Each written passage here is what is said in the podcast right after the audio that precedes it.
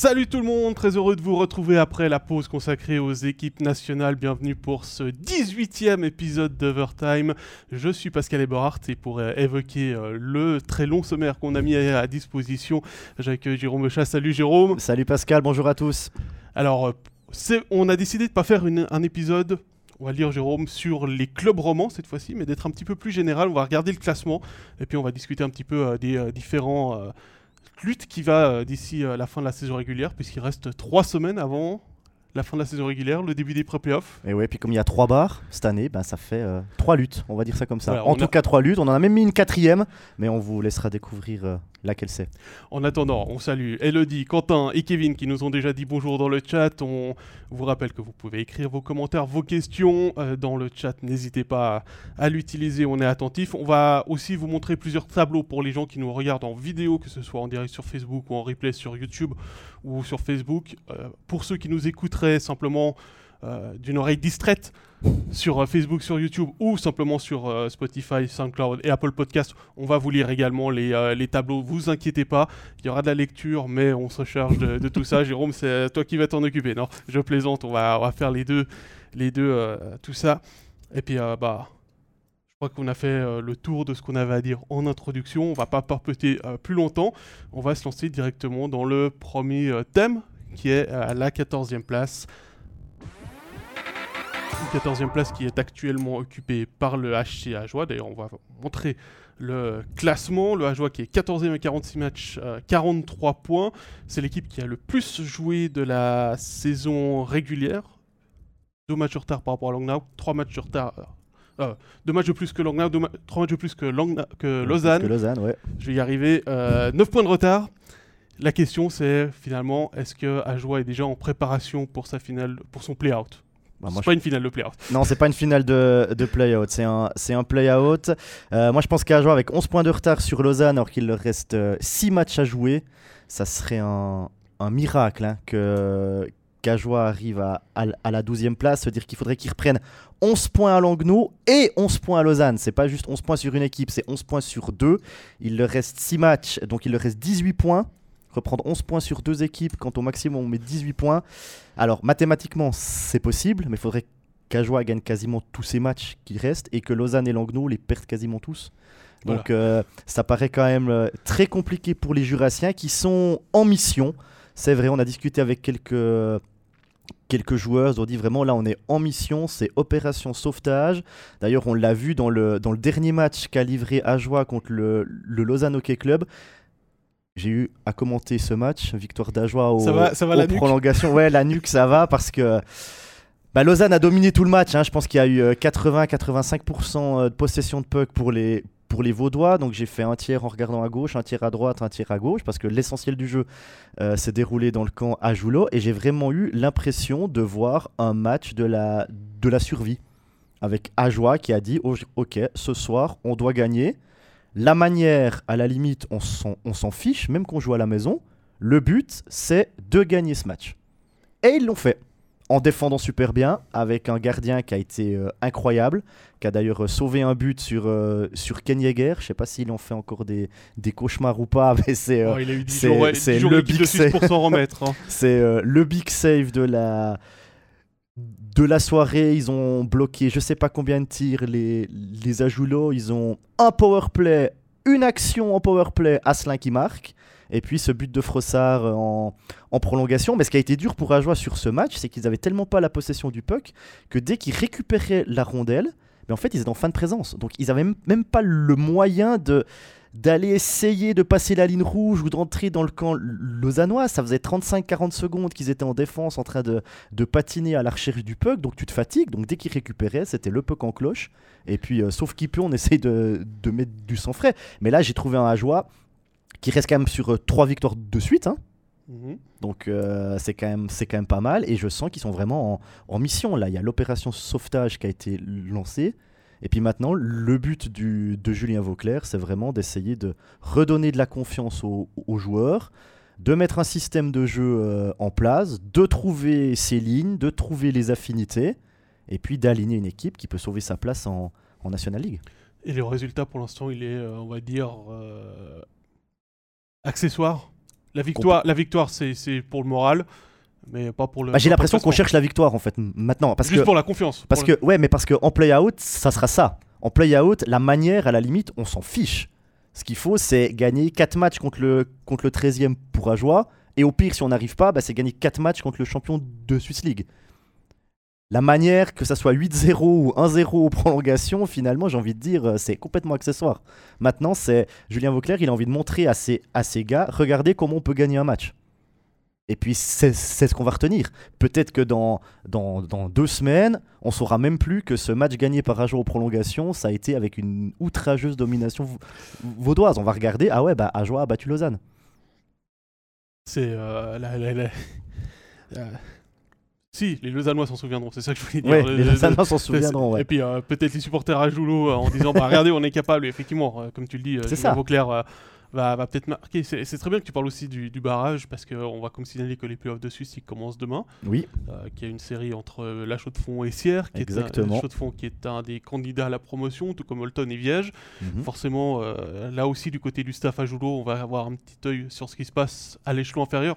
Non pas pour se porter malheur, mais parce qu'il faut pour préparer, préparer. toute Bah. éventualité et aussi aller euh, éventuellement. euh, enfin.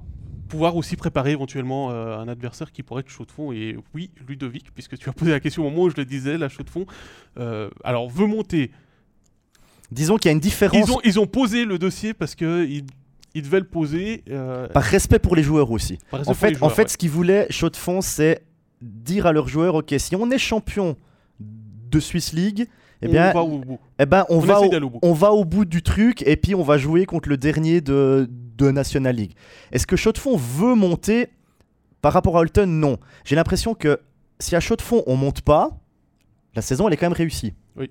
Je veux dire, si on est champion de Swiss League. hein. Oui, oui, oui, bien si sûr. Chaud de Fond est champion de Swiss plus League, qu'ils attendent le titre de Swiss League. si Chaud de Fond est champion de Swiss League et qu'ensuite il monte pas, la saison elle est réussie. Par contre, à Holton, s'il monte pas, la saison elle est ratée. C'est là la grande différence entre, entre les deux équipes. D'ailleurs, Holton qui aura le gros derby contre Langenthal hein, en Oui. quart de finale. oui, c'est vrai il, y aura que de la, il y aura de la tension et il y aura des émotions euh, sur, sur la glace. Mais après, euh, doublement des émotions puisque c'est euh, le dernier, euh, la dernière occasion en Swiss League d'avoir un derby entre ces Ouais. deux équipes, puisque euh, pour ceux qui n'ont pas suivi, Langenthal se retire de, de Swiss League au terme de la saison. mais après Malgré toutes les annonces qui ont été faites, s'il y a un barrage à joie, s'il y a un barrage à joie chaud de fond, il y aura des, il y aura des émotions hein, entre, entre, entre les deux clubs. il hein. y aura des Ça émotions. risque. hein. Et puis on peut déjà vous dire, hein, ça fait partie de notre paquet de matchs qu'on diffusera. Le barrage sera diffusé en intégralité sur MySports et vous pourrez suivre bien évidemment euh, ce qui se passe. D'autant plus s'il y a Chaux-de-Fonds et Ajoie. Chaux-de-Fonds et ou Ajoie euh, dans ce barrage euh, sera important pour la Romandie. Puis il me semble qu'on avait une question sur euh, Oui. Thibaut Frossard. On a reçu ça, une Pascal? question euh, de j.staudr sur Instagram. Est-ce que le changement de position à l'aile de Frossard sur le deuxième bloc est plus bénéfique pour le HC Ajoie Il semblerait qu'il soit plus libéré à cette position qu'au centre du troisième bloc et qu'il n'a peut-être pas le niveau de National League au centre, euh, en position de centre. Ben, la Je, seule- te- je la me tourne vers toi, tu l'as, tu l'as vu récemment. Bah, ce qu'on peut dire, c'est que Thibaut Frossard, les deux derniers matchs, il a joué à l'aile. Alors peut-être plus, mais sur les deux derniers, il marque trois buts. Donc est-ce que c'est un hasard ou pas? Je ne sais pas. Il fait doubler Ambry, il marque le but en prolongation à, à Lausanne. Alors le but en prolongation contre Lausanne, c'est du, c'est du 3 contre 3, c'est pas du, du, du 5 contre 5. Mais est-ce qu'il a repris confiance en étant à ce, à, à ce poste? Est-ce qu'il aide plus l'équipe en étant avec les, les coéquipiers qu'il a? Je crois qu'il était Gauthier et, et Hazen sur la, sur la ligne. Il C'est me- ce qui me semble aussi. il ouais. me semble. Alors, est-ce qu'il a un jeu avec les deux Canadiens qui, qui correspond mieux? Je ne sais pas. En tout cas, sur les deux derniers matchs, il marque trois buts. Donc, euh, pour l'instant, ça fonctionne. Voilà. Bah, écoute, c'est pas. faut, faut voir sur, euh, sur la suite. euh, Faut voir sur la durée, ouais. Est-ce que c'est est -ce c'est un changement de position qui était juste pour ces matchs-là ou est-ce que Julien Vauclair a vraiment vu quelque chose en se disant que euh, peut-être qu'à l'aile il est plus utile qu'au centre et effectivement Ouais, c'est une ou un- question de, de Ou un test pour les barrages, par exemple. Je me dis. Et bien évidemment. Peut-être que Julien s'est dit, ok, ben, euh, on va tester, euh, on va tester Thibaut Frossard à l'aile pour voir si ça peut fonctionner au cas où en barrage. parce qu'il faut se souvenir qu'en en barrage, le HCA jouera avec quatre étrangers, donc il doit en, en- en enlever deux. Alors est-ce qu'il pourrait dire tout à coup, j'enlève un ailier étranger, puis je mets Thibaut Frossard à la, à la place Ça peut être, ça peut être une, une tactique aussi, ça peut être une option. Donc je pense que maintenant, euh, le coach du HCA, il doit, il doit essayer toutes ces options pour trouver vraiment les, les triplettes qui, qui fonctionnent bien pour que les joueurs aient le plus de facilité possible à jouer. C'est là qu'on voit que vraiment le HA Joie maintenant est en préparation sur ces six derniers matchs de la saison régulière pour, euh, pour préparer le- le- les play-outs. Bah, pour, essayer de première s'en- étape, pour- ouais. pour essayer de se sortir euh, directement en play-out. Et puis, euh, comme tu le dis, essayer peut-être aussi de tester euh, certaines choses parce que le- choix, il va être cornélien euh, de, de sortir. Parce qu'il va falloir sortir deux attaquants. Tu peux pas sortir TJ Brennan dans un barrage. Ah, pour le barrage, je pense qu'avec quatre étrangers, euh, il devrait jouer avec un défenseur et, Et trois attaquants. et trois attaquants. Donc tes trois attaquants, tu, tu mets qui? Tu mets euh, Devos Sazen euh, Asselin, Devos Sazen Gauthier, Devos Sazen euh, Bakoche, tu sors Hazen et Devos, tu, tu tournes, tu tournes pas, tu gagnes, tu continues, tu perds, tu changes, tu, tu fais quoi? C'est ouais, c'est assez compliqué. En tout cas, sur ce qu'on a vu sur les derniers matchs, Ajoie peut s'en sortir déjà en, en play-out, hein, honnêtement. Parce qu'Ajoie va beaucoup mieux que sous l'air Péchan, il faut quand même être, euh, Oui, ouais, et- clair. et a- être a- honnête. Ajoie, c'est 5 victoires sur les 10 derniers matchs. Ils ont gagné les 3 derniers contre Cloton, Ambry et Lausanne. Donc euh, Ajoie peut, peut clairement s'en sortir en, en play-out. Ah, il me semble en plus qu'il y a un long aussi sur la, dans ces six derniers matchs, donc il y a peut-être aussi un message à passer au Tigre euh, lors de, ce Mhm. duel-là, C'est vrai. euh, au cas où ce serait euh, face à, face à. Une question de Thomas par rapport à la signature pour l'année prochaine de Joël Scheidegger. Qu'est-ce qu'on qu'est-ce qu'on en pense? Moi, je pense que c'est c'est une bonne signature parce qu'il sera dans un environnement où il pourra être utilisé, surtout pour Scheidegger. S'il reste, euh, si Ajoie reste en National League, il pourra être utilisé dans le rôle qu'il avait à Holton, en étant plutôt dans un rôle offensif, Mhm. ce qu'il n'a pas eu à Fribourg. Où à réellement, il est, il, est, il est arrivé là, c'est c'est un défenseur offensif. Il a toujours été offensif dans, dans sa carrière, et là, il s'est retrouvé à devoir endosser un rôle défensif. Et c'est pas ce qu'on, c'est c'est pas son style de jeu. D'ailleurs, on le voit avec euh, le, le changement qu'il y a eu euh, Avec Seiler, ouais. avec Seiler, où il a pris un défenseur qui avait plutôt une habitude défensive et qui fait un très très bon boulot, au point de mettre un joueur étranger en tribune, puisque euh, Seiler a, a pris la place de Va- qui était euh, dévolue à Vainio pour Mhm. jouer défensivement. On s'intéresse un petit peu plus haut, on a déjà parlé de, de Langnau. De- au futur peut-être adversaire d'Ajoie Ouais. en play-out. Là aussi, il y a une belle lutte. Alors allons à la 13e place.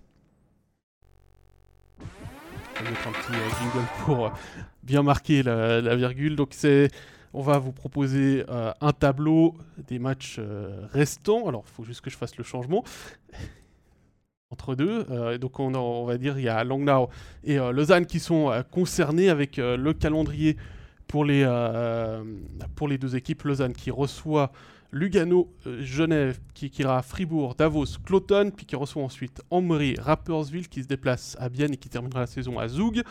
Un match de plus pour les euh, Lions, comparé aux Tigres, qui eux reçoivent Rapperswil et Zoug consécutivement, qui ensuite se déplacent trois fois à Lugano, à Zoug et à Ajoie, on en a parlé, puis qui termine avec deux matchs à domicile contre Cloton et Berne et un déplacement du côté de Fribourg.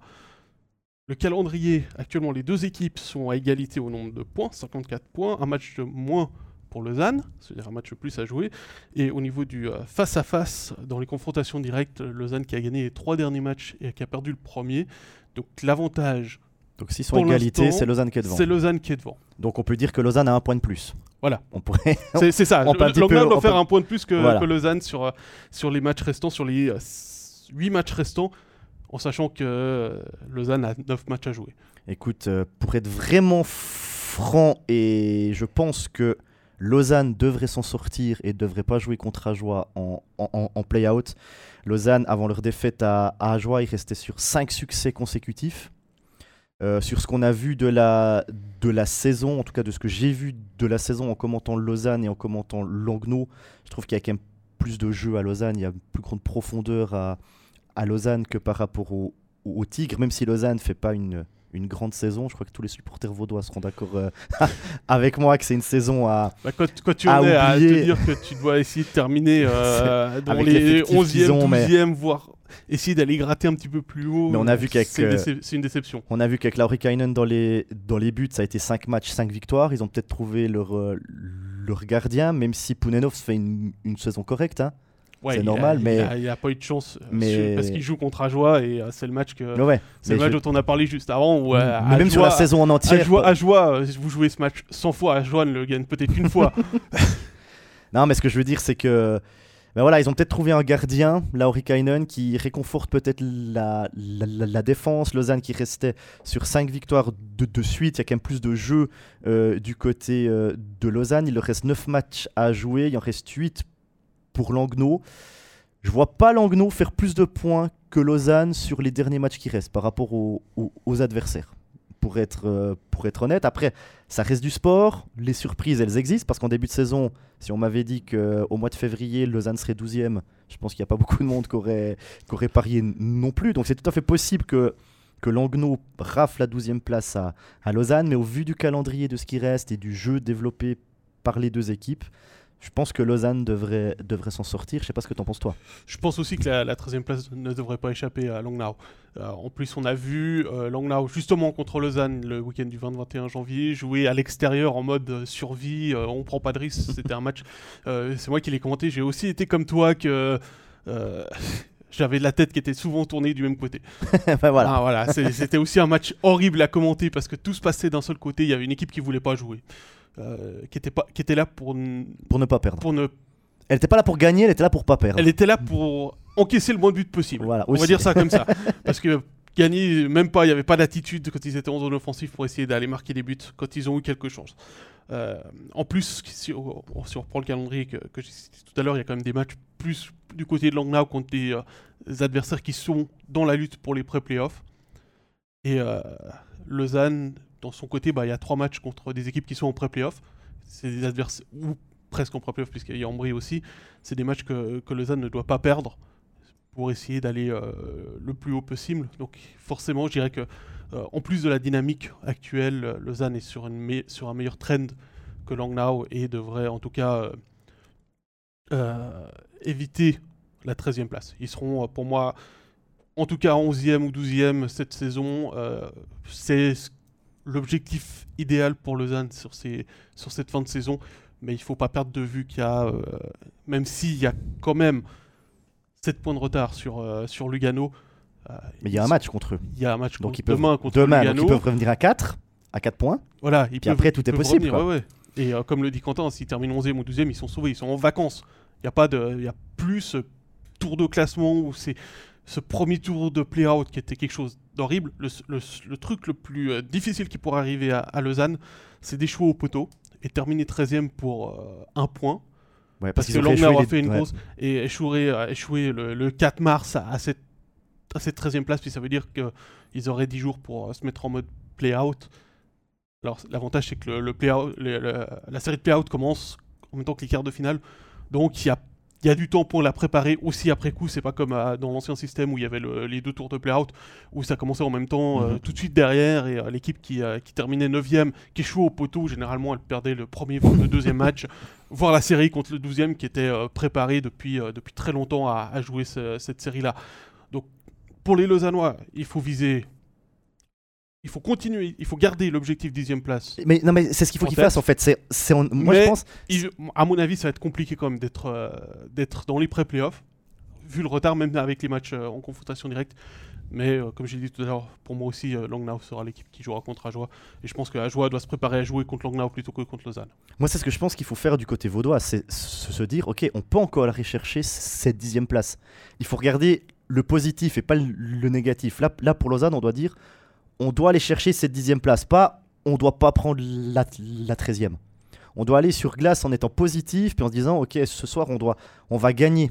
Ils doivent pas jouer pour pas perdre Lausanne maintenant, ils doivent jouer pour Pour gagner. gagner. Et je pense que c'est avec cette, cette attitude-là qu'ils pourront... euh, Parce que la dixième place, là, quand on regarde le classement, on se dit à 7 points, ok, Avec un match de moins que Ouais. Lugano. on se dit, ok, il leur reste 9 matchs, ils doivent prendre 7 à Lugano, mais il y a ce Lausanne-Lugano demain. Donc, s'ils reprennent 3 points, eh ben, il reste 4 points de retard. Et 4 points de retard en 8 matchs, c'est c'est tout à fait jouable. hein, pour, Ah, ils vont, euh, euh, le- Lausanne doit pour découper Lausanne. la, la fin de saison en entière. Même Enti- pas en match, mais entière. ouais, entière. Et puis, on- entière. on, verra bien. je- le premier tiers contre Lugano, le deuxième tiers contre Lugano, le troisième tiers contre Lugano, puis ensuite on se concentre sur le, sur le match d'après. Et euh, comme le dit Quentin, le match contre Lugano demain sera un indicateur de ce, ce qu'il ouais. doit faire. Et effectivement, ils doivent viser le, sauva- le sauvetage avant tout.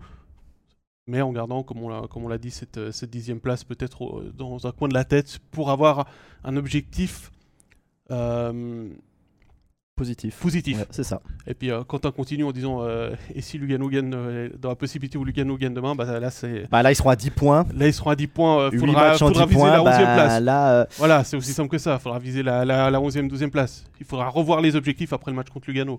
à moins que Zouk perde, aussi, puis Cloton aussi. Mais c'est vrai que le match de demain, pour Lausanne, j'ai l'impression que le match de demain, ça va engendrer C'est le les barème, derniers matchs de la saison. C'est la limite demain, quoi. C'est, ouais. ça va dans un sens ou ça, ou ça va dans l'autre. c'est pour ça que je parlais de découper en, en Mhm. tiers. Les, les coachs aiment bien découper euh, les tiers en période.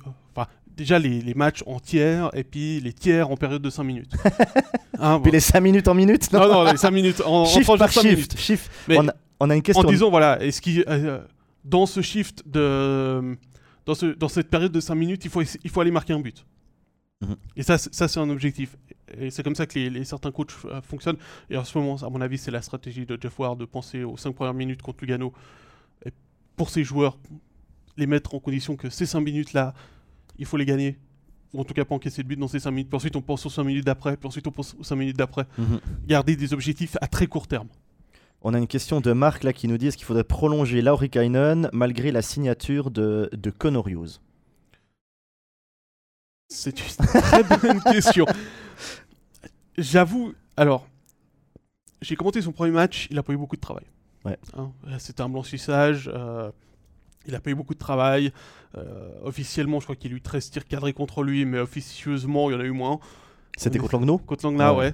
Le lendemain, et je l'ai pas trouvé très bon quand il était un peu plus sollicité par Langnau, justement, à, à l'Elfis. Il y avait des rebonds qui étaient, qui étaient pas très bien maîtrisés. Par contre, il a beaucoup progressé. La problématique, euh, c'est le contrat, je dirais, c'est surtout qu'il y a le contrat de Pounenovs Mhm. plutôt que celui de Hughes. Euh, le contrat de Pounenovs, il est quand même important. Après, avoir un gardien étranger en joker, c'est pas une mauvaise idée. Je suis pas sûr que dans la mentalité de Etu Laurikainen, être euh, le gars qui joue quasiment pas soit, soit très positif.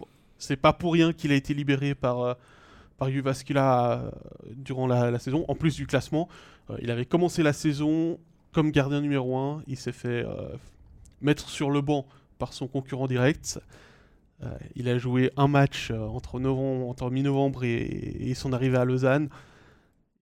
Il y, a- quelque chose qui s'est passé. Il a perdu, il a perdu sa place et peut-être qu'il a commencé aussi à, être un peu boubou dans le vestiaire, pour pas dire autrement. Voilà, donc je, je sais pas, je sais pas. Je pense que il faut pas éluder la possibilité d'avoir euh, une prolongation de contrat pour le Cannon, mais je pense que c'est pas une priorité absolue en ce moment parce que il y aura toujours des gardiens sur le, des gardiens étrangers sur le marché cet été. Et peut-être trouver là un gardien peut-être d'une plus haute valeur et puis euh, bah, alterner comme, euh, comme numéro 1 avec, euh, avec Pounenovs. Et puis euh, quand Pounenovs joue, c'est Hughes qui est sur le banc. Puis de temps en temps donner un, un match à Hughes. Ouais, moi, je pense aussi, euh, comme toi, il y a Connor Hughes, il y a, y a Pounenov, c'est deux gardiens de qualité. On a vu comment Connor Hughes a remplacé euh, Reto Berra avec Fribourg, il a livré la marchandise. Euh, Ça a été dur sur la longueur par contre. ça a été dur sur la, sur la longueur, mais avec, avec Pounenov, ça peut aussi le faire. Pounenov, il a fait aussi euh, euh, de grands matchs avec, avec Langnau, hein, avant qu'il débarque euh, à, à Lausanne. Cette année, il a aussi fait des très bons matchs à- avec Lausanne. Donc je pense que Lausanne, l'année prochaine, ils vont commencer avec euh, Pounenovs et Hughes buts. Et puis suivant comment ça se passe au fil de la saison, pourquoi pas aller chercher de nouveau un, un gardien étranger, comme ils l'ont fait euh, cette année. Mais ça voudrait dire que comme, la, comme cette année, ben, il ferait une saison euh, Bah, disons qu'il faut. catastrophique. Quoi. Il faudra Donc, pas attendre. Si, si, si on prend la solution partir avec Pounenovs Hughes la saison, il faudra pas attendre le mois de janvier euh, pour signer un gardien étranger. Voilà, c'est ça. Euh, il, faudra, il faudra étudier le marché tout de suite et euh, essayer de signer un gardien qui euh, fait les corps NHL et qui, euh, qui va pas. Et je pense que la proposition de Kevin est assez intéressante de, de commencer non pas avec trois gardiens, mais commencer une nouvelle saison en jouant en équipe devant, peu importe quel gardien il y a devant les buts, et ensuite de, de réfléchir à la Ouais, puis si solution tu, prends un gardien, si tu prends un gardien étranger, ça veut dire que tu enlèves aussi un, un étranger dans les joueurs de champ. Et ça, ben, du, côté, euh, du côté lausannois, je pense qu'on a envie de jouer avec six étrangers. On a Ouais, puis on, envie- on le voit, on- on voit dans les équipes qui ont, euh, qui ont sept étrangers, dont un gardien, euh, tout ça. On l'a vu avec Lugano notamment, où euh, désormais Koskinen, a perdu sa place. Bah, c'est pas évident de- pour lui, hein.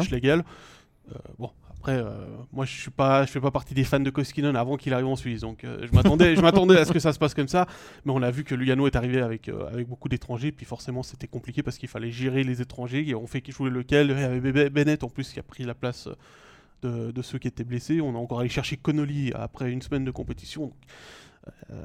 Lugano, Lugano c'est aussi emmêler les pinceaux. Il y a le contre-exemple Lugano qui est, qui est justement à avoir en tête par rapport à la solution gardien étranger plus un étranger supplémentaire. Euh, je pense la solution, si on prend un gardien étranger, la meilleure qui a été, c'était celle de, de Cloton, qui, est, qui, a six, qui a six joueurs étrangers sous contrat, dont un gardien étranger. Et quand euh, c'est Turkirchen devant les buts, bah, il est simplement euh, deuxième gardien.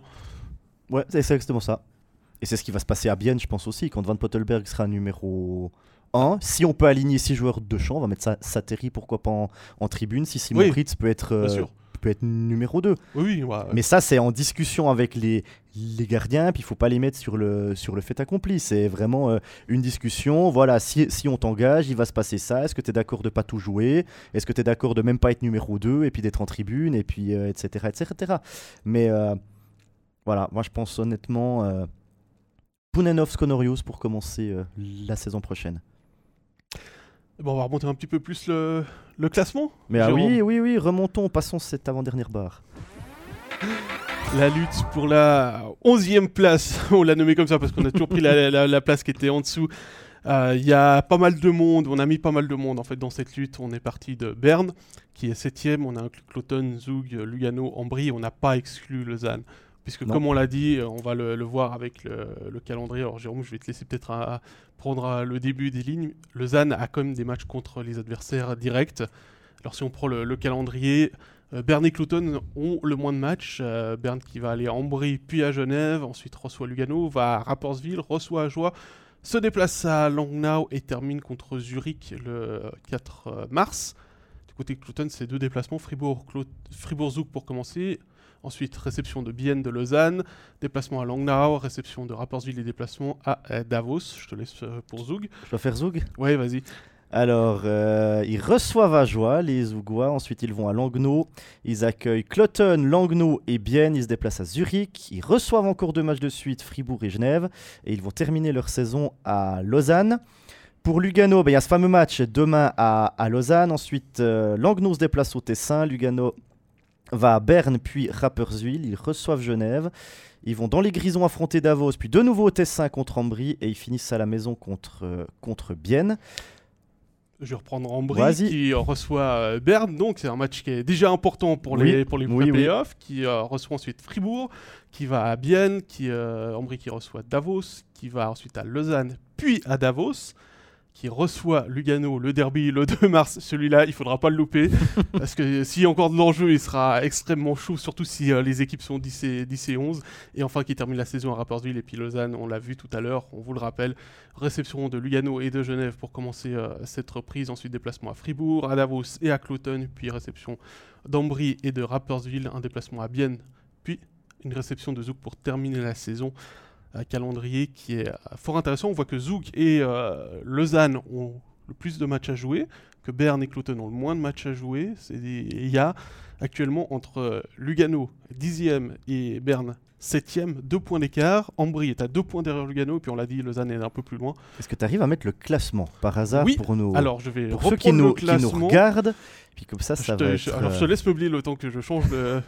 non mais comme ça, ça va être plus clair. Voilà, vous voyez ce ce classement qui est, qui est extrêmement serré entre le 7e Berne 63 points et le 12e Lausanne 54, il y a un, il y a un. Donc imaginez un petit peu si Ambry bat Berne dans, le, dans les 60 minutes, ça veut dire qu'Ambry pourrait revenir à, à un point de Berne.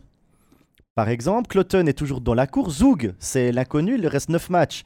Est-ce qu'ils vont faire 9 euh, victoires et puis 27 points et puis terminer à, 88 ou bien est-ce qu'on va voir en cette fin de saison euh, le Zoug qu'on a vu sur euh, les 43 premiers, premiers matchs Mais cette lutte pour la, pour la 11e place, là, ou plutôt pour la, pour la dixième, c'est vraiment essayer d'accrocher les, les pré-playoffs. Ça va être extrêmement tendu. Ça va peut-être aussi se jouer sur, sur une équipe qui va se dire, ben, sur les cinq dernières minutes, même s'il y a un match nul, eh ben on, on va pas essayer de marquer, on, on joue le match nul pour assurer au moins, au moins un point, puis après essayer d'aller en prolongation ou au penalty chercher le, le deuxième point, ça va se jouer à rien du tout. Il y a peut-être des équipes qui vont jouer le match nul.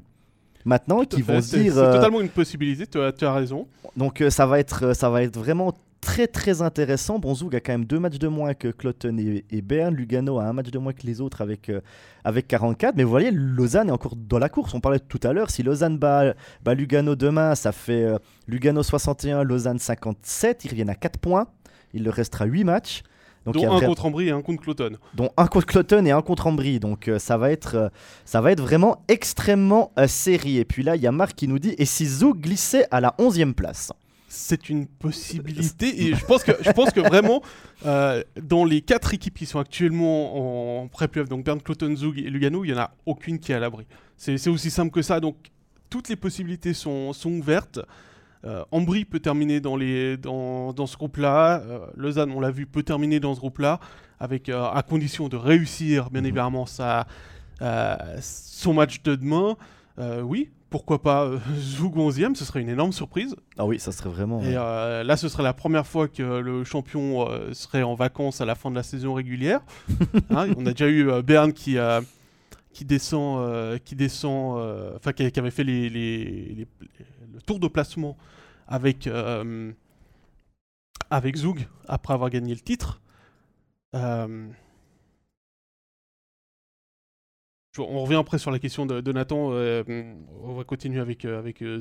Euh, tout simplement, euh, bah, on l'a vu avec le calendrier, bah, Zug a aussi pas mal contre des adversaires directs, donc forcément, c'est pour ça que c'est encore tout ouvert. C'est pour ça qu'on qu'on se permet d'être aussi positif au niveau de l'ouverture.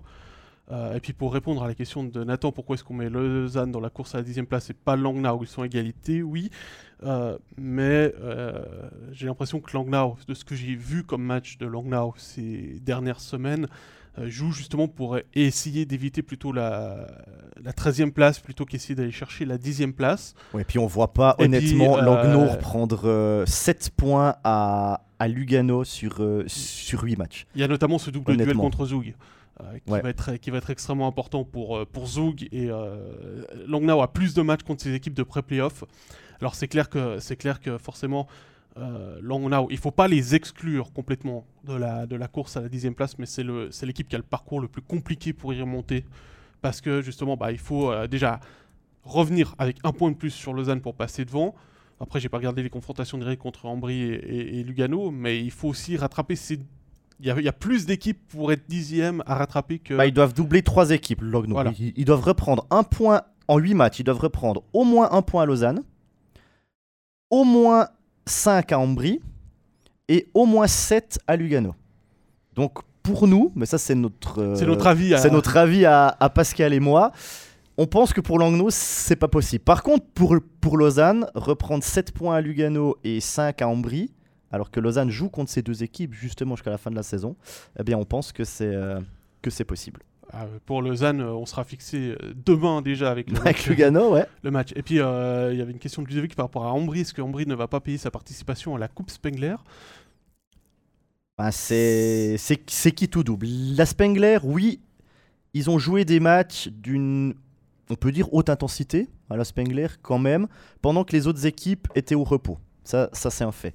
Après, Ambry a gagné la Spengler. Donc ça leur a donné une confiance énorme. Ça a certainement dû souder le vestiaire avec le staff, avec l'entraîneur, et ça a permis aux Léventins de se rendre compte qu'ils peuvent, avec leur équipe qu'ils ont, faire de grandes choses.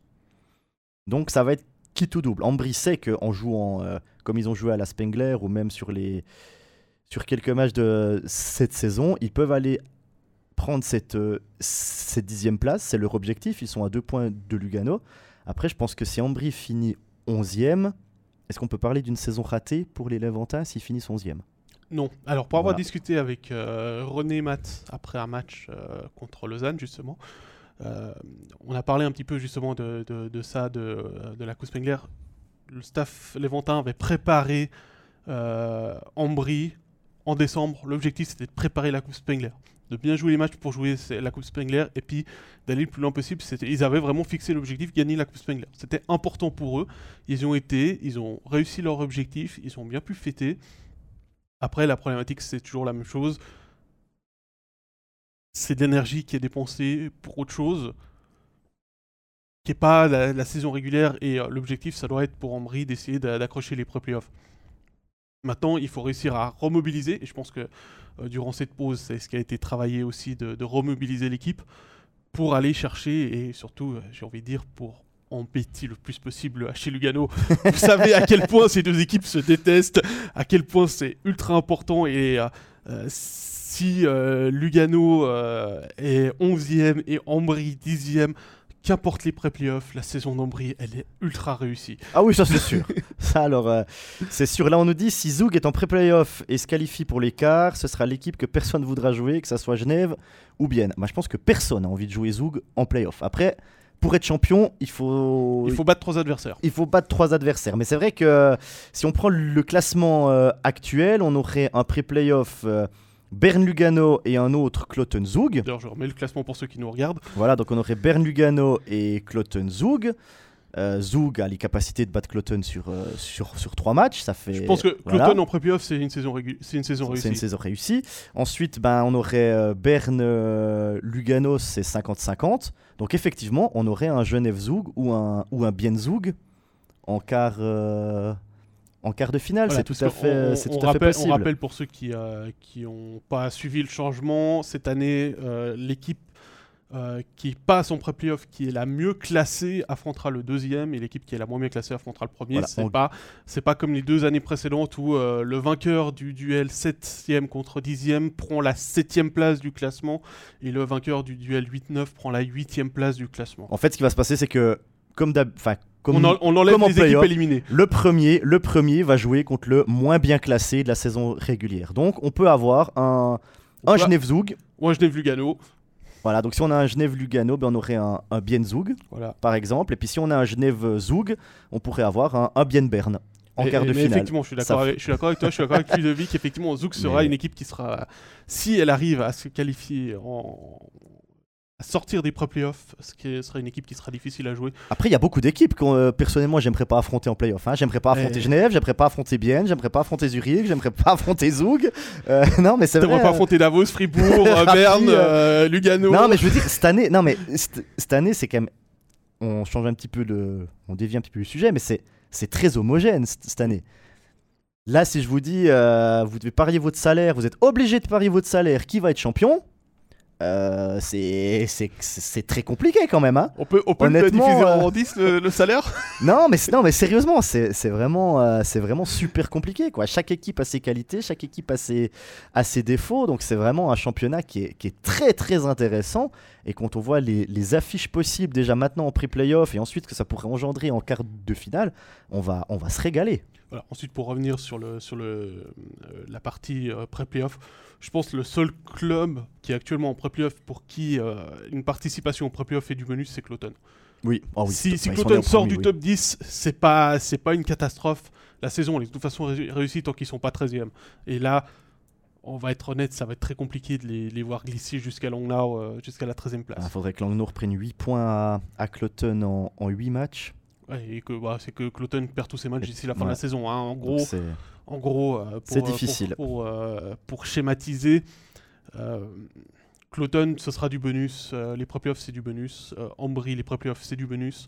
Lausanne, les pré-playoffs, c'est du bonus. On va, on va, dire ça comme ça, ça doit rester l'objectif pour ces, pour ces équipes. Alors c'est du bonus maintenant. Maintenant, à l'heure actuelle. Pas, en septembre. pas en septembre, non, non, à l'heure actuelle. Pour Longnau aussi, ce serait, ce serait du bonus. pour Cloton, Ambry, Lausanne ou Langnau terminer 11e ou 12e, ce serait un soulagement. Oui. Tout simplement, je pense que c'est là-dessus qu'il faut qu'on conclue euh, la, partie, euh, la partie sur le, top 10, euh, entre guillemets, la lutte pour, la, pour les, pour les pré-playoffs, en disant que voilà, les équipes comme Langnau, comme, Lugano, Zug et Berne, terminer au-delà de la dixième place, ce serait une catastrophe. Les autres, plus tellement, ce serait du bonus parce que la saison, elle serait plus que réussie par rapport à ce qu'on avait sur le, sur le papier. On va remonter un petit peu encore parce que y a encore le, il y a le, top, 6. Et c'est intéressant de, regarder aussi ce qui se passe dans le top 6. Oui, si le. gueule est pas parti. Voilà. Oui, il a eu une semaine de vacances, mais c'est pas mieux. On va vous remettre le classement pour regarder euh, ce top 6. Donc on a euh, Genève 44 matchs, 90 points. Bienne 2e 45, 84 points. Euh, Zurich 3e 45, points, 45 matchs, 77 points. Rappersville 4e avec 43 matchs, 76 points. Davos 5e 43 matchs, 72 points. Fribourg est 6e avec 44 matchs et 71 points. Berne est donc à 8 points de Fribourg. Avec un match en plus. Avec un match en plus, deux matchs de plus que, que Ça- Davos. Ça semble jouer quand même, ce top ça, 6. ça semble jouer. On s'est quand même, on s'est quand même posé euh, la question de quel était le calendrier euh, autour de cette, euh, de cette barre. Alors il faut juste que je fasse le petit changement. Euh, la question avant de, de s'intéresser euh, au sein du top 6 de ce qui va se passer. on va regarder aussi du côté du calendrier avec. alors, on a mis que Davos, Fribourg et puis Berne, juste pour avoir euh, une idée de ce qu'il y avait en, dessous. Donc Berne, on vous rappelle, un déplacement à Ambry, déplacement à Genève, réception de Lugano, déplacement à Rapperswil, réception d'Ajoie, déplacement à Langnau et euh, réception de Zurich pour le dernier match. Du côté de, de Fribourg et Davos, Jérôme, je te laisse euh, regarder le calendrier. Ouais, pour Davos, c'est 9 matchs. Ils reçoivent Genève, ils vont à Rapperswil, ils reçoivent Ajoie et Lausanne, ils vont à Ambry, ils reçoivent Lugano et Ambry, ils vont à Zurich et ils reçoivent Cloton. Donc ça fait 9 matchs pour les, pour les Grisons et 8 matchs pour Fribourg en cette fin de saison. Ils reçoivent Cloton, ils vont à Ambry, ils reçoivent Lausanne, ils vont à Bienne, ils reçoivent Rapperswil, ils vont à Zoug et à Porrentruy affronter le HC Ajoie.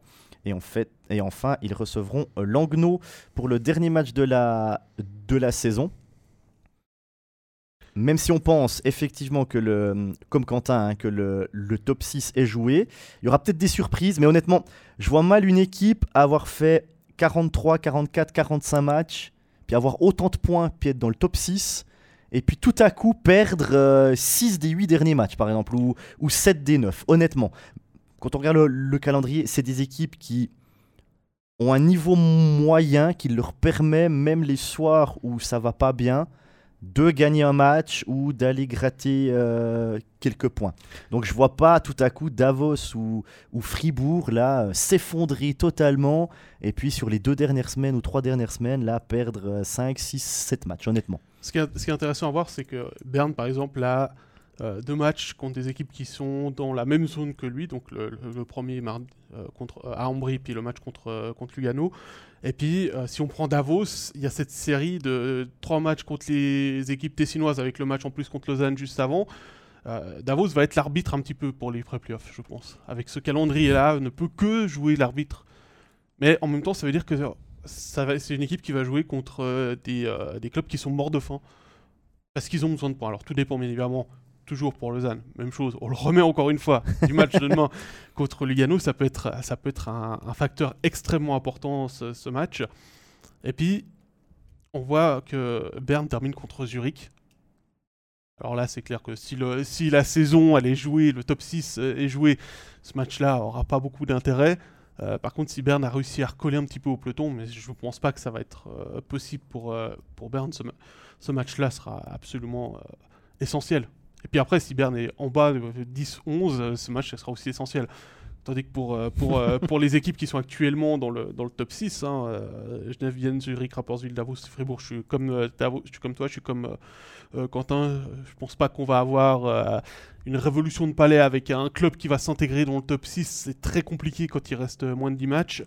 Euh, par contre, va y avoir aussi, euh, donc on a vu à Davos qui joue contre des équipes qui sont en pré-playoff, mais Davos commence contre, euh, contre Genève, contre, euh, contre Rapperswil, euh, encore un match contre Zurich en, fin de, en fin de calendrier. Ça veut dire que Davos a non seulement des équipes qui sont mortes de faim, mais joue aussi contre des adversaires du top 6 pour régler la, la place, la place là-dessus. C'est alors que Fribourg, par exemple, qui est, sept- qui est sixième, ne joue que contre Bienne et contre Rapperswil. En plus, quasiment à la, à la suite. Donc euh, euh, Fribourg, entre guillemets, euh, a peut-être le calendrier le plus, euh, le plus facile, même s'il y a Ambry, Cloton, ouais. euh, Lausanne et, euh, et Zoug dans, le- lot. J'ai l'impression que pour les, pour les Fribourgeois, c'est plus abordable. D'autant plus, comme le dit euh, Ludovic, euh, que ça va mieux depuis le retour de Reto Berra. Par contre, ce qu'on risque d'avoir dans ce, dans ce top 6, c'est une lutte pour la quatrième place. Parce que qui dit top 4 dit on joue à la maison le quart de finale. Enfin, on a l'avantage de la, de la glace. Et là, je pense que ça peut être, euh, ça peut être important. Quand on voit que Rappersville a 76 points, Davos 72, Fribourg 71 et Zurich 77. Hein, ils, sont, ils sont troisième. Les deux premiers, on va les mettre un petit peu à part parce qu'ils ont quand même creusé l'écart. Hein, Genève et D'ailleurs, on en parle juste dans après. le, euh, dans, une dans le top rue- 2. dans ouais. une deux- Mais là, on peut avoir ces équipes qui se disent bon, maintenant, on a quasiment assuré notre top 6. Maintenant, on a peut-être envie d'aller dans le top 4 pour avoir euh, l'avantage de la, de la glace parce que ça paraît anodin comme ça. Mais quand on joue à la maison, il y a toujours cet avantage. Il y a déjà l'avantage sur glace qu'on est l'équipe qui met les joueurs en dernier. Donc on a cet avantage-là. Et puis, euh, c'est toujours, on est, on est chez nous, on est dans notre vestiaire, on a Et nos quand on a- habitudes, quand on est à on a, Fribourg, on a, un- on a le public on a le public, on a, Plus, je dirais plus que, que On a nos hein. Si on repères. prend- Si on, prend, juste par rapport à Davos, hein, Fribourg a un meilleur public que Davos, et ça, je pense que même euh, les euh, autres supporters des Ah clubs oui, bah vont pas, vont pas me contredire là-dessus. Euh, l'avantage de la glace, je pense que c'est pas, pas anodin, surtout en, en playoff. Donc peut-être que des équipes vont se dire, bah maintenant qu'on a quasiment assuré le top 6, on va, on va aller chercher un, un top 4, tout en pensant que ces équipes, évidemment, elles vont aussi ménager des joueurs qui sont peut-être légèrement blessés pour leur laisser le temps de récupérer, pour les avoir à, à 100% en, en playoff, parce qu'on sait qu'en playoff, le rythme va augmenter, les charges vont être plus dures, euh, ça sera la guerre, hein, entre, entre guillemets, je veux dire, il y aura, euh, aura plus de cadeaux sur Ça la, joue tous les deux jours. sur la glace, part- ça joue le tous les deux jours aussi, donc euh, ça, va, ça va être chaud. Donc pourquoi pas une lutte pour le top 4 Moi, ce que, dans- dans- si on se reprend le calendrier, les, les matchs par rapport à Davos et Fribourg, que, sur lequel je peux mettre le plus en face, c'est les deux matchs contre Rapperswil, que ce soit le, le déplacement de Davos à Rapperswil ou la réception de, de Rapperswil par Fribourg. Je pense que c'est des, euh, c'est des matchs qui vont être ultra importants. Rapperswil a, a aussi 9 matchs à jouer. Donc un match Oui. de plus à jouer que, que Fribourg. Euh, ça va être très intéressant de voir ces matchs-là, justement par rapport à ça. Euh, Zurich affronte qu'une seule fois ces deux équipes, en l'occurrence Davos lors, de, lors du match du 2 mars. Et c'est là, je pense que Zurich a peut-être un petit peu un calendrier un petit peu meilleur, même si les Zurichois ont déjà joué 45 matchs comme, euh, comme et c'est les deux équipes du top 6 qui ont le plus joué. Mais euh, voilà.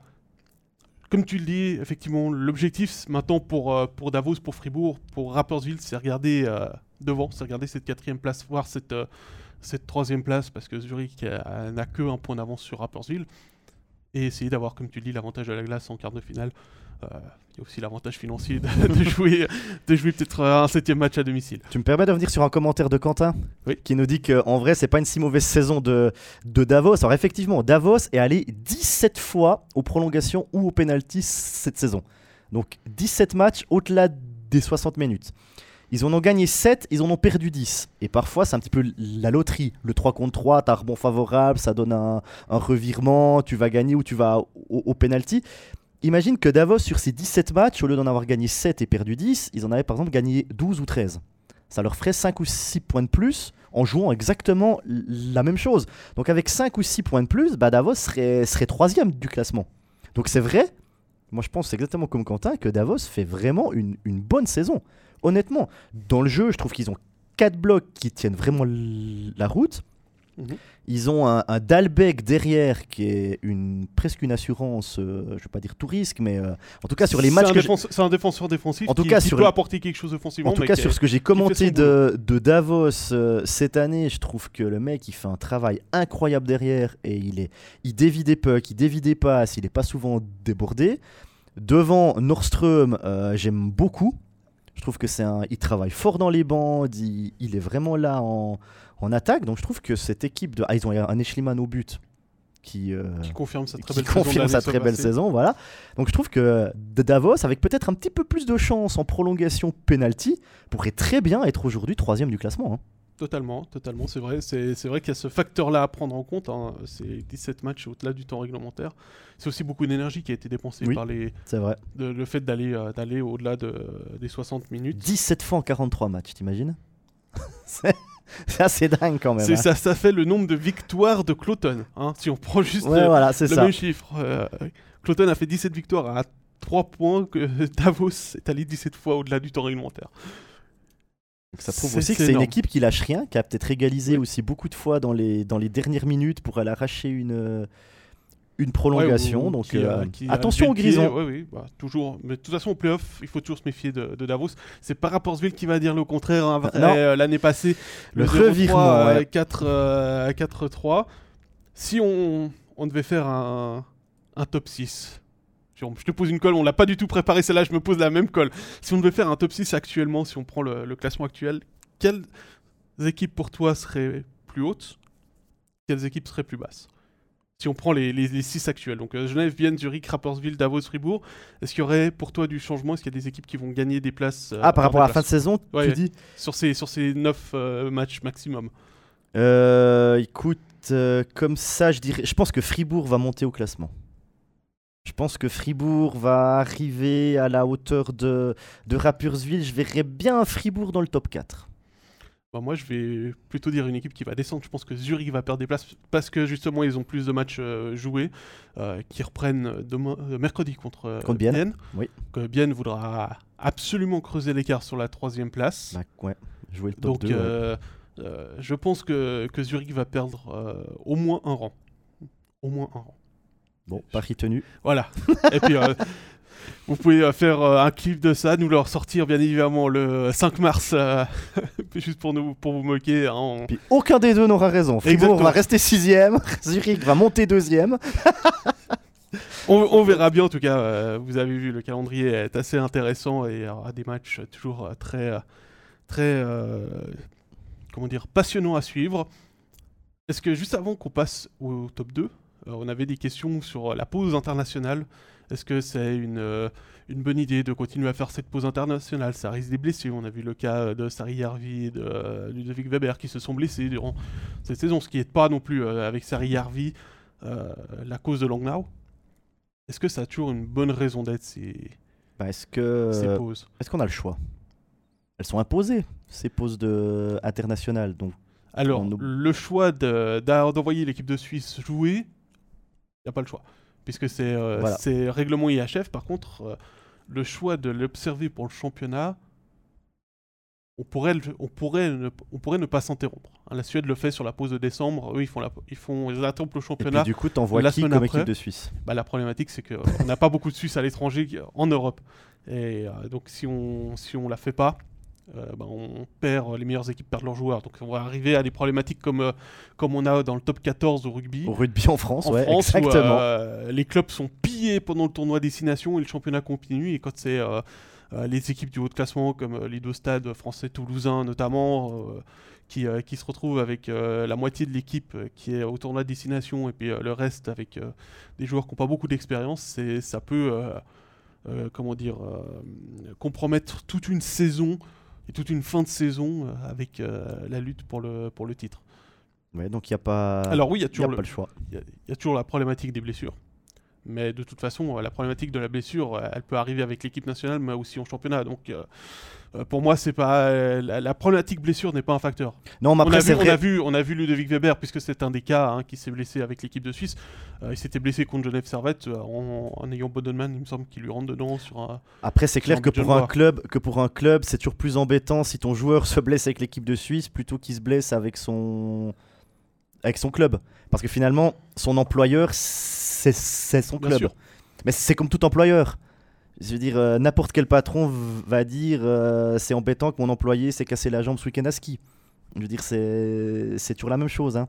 C'est toujours la même chose. Mais c'est vrai que cette pause internationale, bah, elle, pose, euh, elle, pose, elle pose des soucis. Est-ce que, est que Patrick Fischer doit vraiment prendre la meilleure équipe de Suisse possible et puis prendre Bah, les leaders pas- dans chaque équipe? Il l'a pas fait. Il l'a pas fait, justement. Justement, est-ce qu'il le fait pas parce qu'il y a un peu un accord entre les clubs et puis Bah, avec, Il le fait le tour- avec le tournus, avec le tournoi en je sais Suisse pas trop. Qui, était, euh, qui est en décembre, euh, c'est aussi l'avantage de pouvoir mettre la meilleure équipe possible au ça. mois de décembre. voilà. Mais c'est clair que chaque fois qu'il y a une pause internationale, la question est la même. À quoi ça sert de prendre une pause, une pause internationale? Euh, C'est le règlement de l'IHF, ça permet aussi aux fédérations de financer euh, d'autres activités, Eh oui. et notamment le développement des jeunes joueurs. Alors on va dire qu'en Suisse, c'est pas euh, ce qui fonctionne très très bien. Euh, on, voit encore avec les déclarations du CEO euh, Patrick Bloch, avec euh, le prêt, enfin le, don d'un demi-million de la SIHF pour la Swiss League, où il nous parle du développement des jeunes joueurs, et il n'y a pas tant que ça. que, de jeunes joueurs en, Swiss League parce qu'il y a toute la problématique. On rappelle que les clubs de Swiss League ont quand même dit à, Zoug qu'il fallait enlever la Zoug Academy parce qu'ils ne voulaient pas de club ferme. Et puis qu'actuellement, il y a le cas aussi avec les Ticino Rockets où Lugano est en train de se retirer et, et Davos aussi qui est en train de se retirer des Ticino Rockets. Et Ambry n'est pas sûr d'avoir euh, d'avoir euh, les moyens de continuer avec les, Rockets. Donc ça veut dire que euh, il faut définir aussi la, Swiss League et, ça. Et puis, comme le dit Quentin, les pauses, ça laisse aussi le, le temps de réparer certaines petites blessures. Ah oui, bah ça c'est. Ah, ah. pour ceux qui sont pas sélectionnés en, équipe nationale. Si, on bah, prend par exemple un, un si on avait joué toutes les pauses, pendant toutes les pauses, peut-être qu'on serait déjà à 50, 50, 55 euh, matchs joués. Mhm. Et pour Fribourg, le classement il serait peut-être plus serré avec, euh, avec Berne quand on voit la, la, baisse de forme qu'a eu, euh, eu Connor Hughes et le petit trou qu'a eu au niveau des résultats Fribourg qui, qui, qui était plus proche du top, du top 4 qu'il ne l'est maintenant. Donc voilà, c'est cornélien comme, comme discussion et je pense qu'il n'y a pas de solution pour plaire à tout le monde en fait. Malheureusement. Est-ce qu'on remonte encore un petit peu euh, Mais bien sûr, classement, Pascal Le top 2 il nous reste le top 2. On voulait euh, juste s'arrêter en fait là-dessus parce que vous le savez peut-être, le règlement de la Champions Hockey League va changer la saison prochaine. Les ligues fondatrices, donc euh, la Liga finlandaise, la National League, la SHL, l'ISHL maintenant, la DEL et l'Extra Liga tchèque, n'auront plus que trois places pour la CHL l'année prochaine, il y aura moins de clubs. Et euh, les critères sont, pour être tout à fait exact, le vainqueur de la saison régulière, le deuxième de la saison régulière et le champion. Et si le champion est le premier ou le deuxième, forcément c'est le troisième de la saison régulière. Donc actuellement ce serait euh, Genève-Bienne avec un joker Zurich. Mhm. Est-ce que euh, Genève et Bienne doivent se battre pour ces deux premiers rangs au-delà de l'avantage de la glace pour les demi-finales? Alors honnêtement, je ne pense pas que Genève et Bienne, peut-être que je me trompe, hein, mais j'ai pas l'impression que Genève et Bienne vont se battre pour une place en, Ligue des Champions. Je pense pas que c'est l'objectif. Eux, ce qu'ils veulent, maintenant Genève a envie d'être premier du, championnat, déjà pour le, moral. Genève qui a quasiment fait toute la saison en tête de, de National League. Si Genève vient perdre cette première place dans les dernières journées, je pense que inconsciemment, ça va, mettre en coup au moral des joueurs. Donc je pense que Genève, maintenant, avec 6 euh, points d'avance sur Bienne et un match de moins, va vraiment se concentrer pour rester premier. Ça leur donne aussi l'avantage de la glace à tous les tours, quart, demi et, finale. À condition de bien évidemment passer oui, à, chaque à hein. condition, mais potentiellement. Pour Bienne, je pense que c'est la même chose. On a quasiment fait toute la saison à la, deuxième place euh, aussi. Il y a un moment où c'était troisième et quasiment euh, la plupart du temps deuxième. Je pense que Bienne va aussi se battre pour euh, rester dans le, top 2 parce que si Bienne termine troisième, je pense là aussi ça peut donner un coup au moral aux, aux Célandais. Donc ces deux équipes ont vraiment envie de, de, rester dans ce top 1 et top 2 pour, pour Genève et Bienne. Demain, il y a un Zurich-Bienne donc c'est peut-être l'occasion pour bien. Mais mercredi, oui, c'est juste. Oui, pas demain. Ça fait la même heure que moi tout C'est mercredi, oui, ce match est, mercredi. D'autant plus Zurich que tu le sais. Hein. Oui, je, le sais, je serai au commentaire. Il y a Zurich Bienne euh, mercredi, donc là, Bienne qui pourrait prendre 10 points d'avance sur Zurich et quasiment assurer cette, euh, cette deuxième place. Donc euh, honnêtement, je pense pas que les clubs, peut-être que je me trompe, mais vont se battre pour être dans les deux premiers pour la Champions Hockey League. Alors, bah, je suis je suis euh, d'accord avec toi, je vais rajouter 2 euh, deux trois trucs par rapport à ce que tu as dit. Mais oui, vas-y. Alors Genève occupe la première place du classement depuis euh, le 27 septembre. Ah, J'avais dit pas mal de temps, je me suis pas trompé. Oui, oui. Et depuis le 15 octobre. Ah bah voilà. Et deuxième derrière Genève. Donc ça, fait, ça fait un petit moment que les deux. D'ailleurs, Genève est officiellement qualifié dans le top 6. Bienne est officiellement qualifié dans le top 10. Hein. C'est le petit rond jaune pour ceux qui regardent le classement actuellement sur, en vidéo. Parce que la légende est en tout petit, hein, désolé. ouais, Genève est assuré d'être dans le top 6 et Bienne est assuré d'être dans le top 10. Après, euh, il y a autre chose du côté de Genève qui euh, peut être intéressant. Je ne sais pas si euh, Yann Cadéon en a parlé, mais Genève n'a jamais terminé une saison, saison régulière dans l'élite au premier rang de son histoire. Et l'histoire de, Genève, elle, est quand même assez longue. Hein. quand le champion était désigné avec le premier rang, Genève l'a jamais eu. Tandis que Bienne l'a eu trois fois. Mhm. donc il y a aussi peut-être un, petit côté orgueilleux dans le bon sens du terme de vouloir terminer premier. Je pense aussi qu'avec euh, l'avantage qu'ils ont actuellement au classement de 6 points et un match euh, en moins enfin un match de plus à jouer, pardon, par rapport à, à, Bienne, la première place ne devrait pas leur échapper. Bienne, tu l'as dit, mercredi, il y a ce match contre Zurich. Ça va être comme pour. Ça va être le même match que Lugano, Lausanne-Lugano. ça va être, ça va être le, le baromètre de, de la de la performance des, euh, des Célandais sur la fin de saison si euh, Bienne bat Zurich mercredi. Je pense qu'on n'a même plus besoin de, de réfléchir. Déjà, euh, dans ce cas-là, enfin, si Berne perd demain, enfin, fait moins de 3 points, Bienne passe automatiquement dans le top 10, puisque pour l'instant, c'est par rapport à Berne que, que ce n'est pas le cas. Et je pense que là, dans ce cas-là, le top 2 serait réglé, ça se jouera entre, entre Bienne et Genève. Oui, et puis si Genève perdait sa première place qu'à la fin de la saison ou et bien la deuxième place, ça voudrait dire que ces deux équipes euh, ne préparent pas au mieux les playoffs. Ça voudrait dire qu'ils auraient enchaîné. On a vu l'année passée avec Zouk que perdre ouais, match euh, sur les sept derniers, oui, oui, euh, c'est pas un problème. Oui, mais c'était Zouk. Mais je veux dire, ça, ça voudrait dire qu'ils sont sur une pente descendante. Ça voudrait dire que le moral n'est pas forcément au bout fixe. Donc c'est vraiment important maintenant pour ces deux équipes, je pense, de se fixer comme objectif pour Genève de rester premier, pour bien de rester deuxième. Et je pense que c'est la meilleure façon de, préparer les playoffs. Ouais, ça, va être, euh, ça va être aussi très intéressant à suivre. Euh, Il y, a plusieurs matchs contre les équipes justement qui sont soit dans la poursuite des places davantage de la glace, soit pour euh, les places en pro-playoff. Donc c'est des matchs aussi qui seront avec beaucoup de rythme pour, pour ces deux équipes. C'est un moyen idéal de préparer les, pré enfin, les playoffs pour, pour Bienne et, Genève. Et puis surtout essayer de rester, comme tu le dis, le plus haut possible. Et puis euh, si euh, Genève devait perdre à, Davos demain et bien gagner à, Zurich mercredi. Il y aurait peut-être une vraie lutte pour la une vraie lutte pour, le, pour, le pour la première, place, la première place. Le, champion de saison régulière. Il y a une petite question personnelle pour toi, euh, Pascal. personnel. De Elodie, qui demande si tu as entendu quelque chose par rapport au remplacement de, de Tom Et puis, est-ce que tu sais quelque chose par rapport aux au blessés du Genève Servette Hockey Club? Alors, le remplaçant de Tom Ernest, non, j'ai rien entendu. Euh, j'avoue que j'ai pas discuté de ça avec euh, Marc la dernière fois que j'étais à Genève, euh, parce que j'ai pas vraiment eu le temps de, discuter avec lui. Après, mon hypothèse, c'est que la place, pour l'instant, elle est dévolue à Vatanen, mhm. le défenseur étranger numéro 1. je pense que ensuite, pour la fin de saison, puisqu'il faut quand même s'intéresser à la fin de saison, Genève va prolonger au Vitu. Parce que quitte à griller une défense étrangère pour un défenseur, autant utiliser celle qu'elle est déjà activée. Bah oui.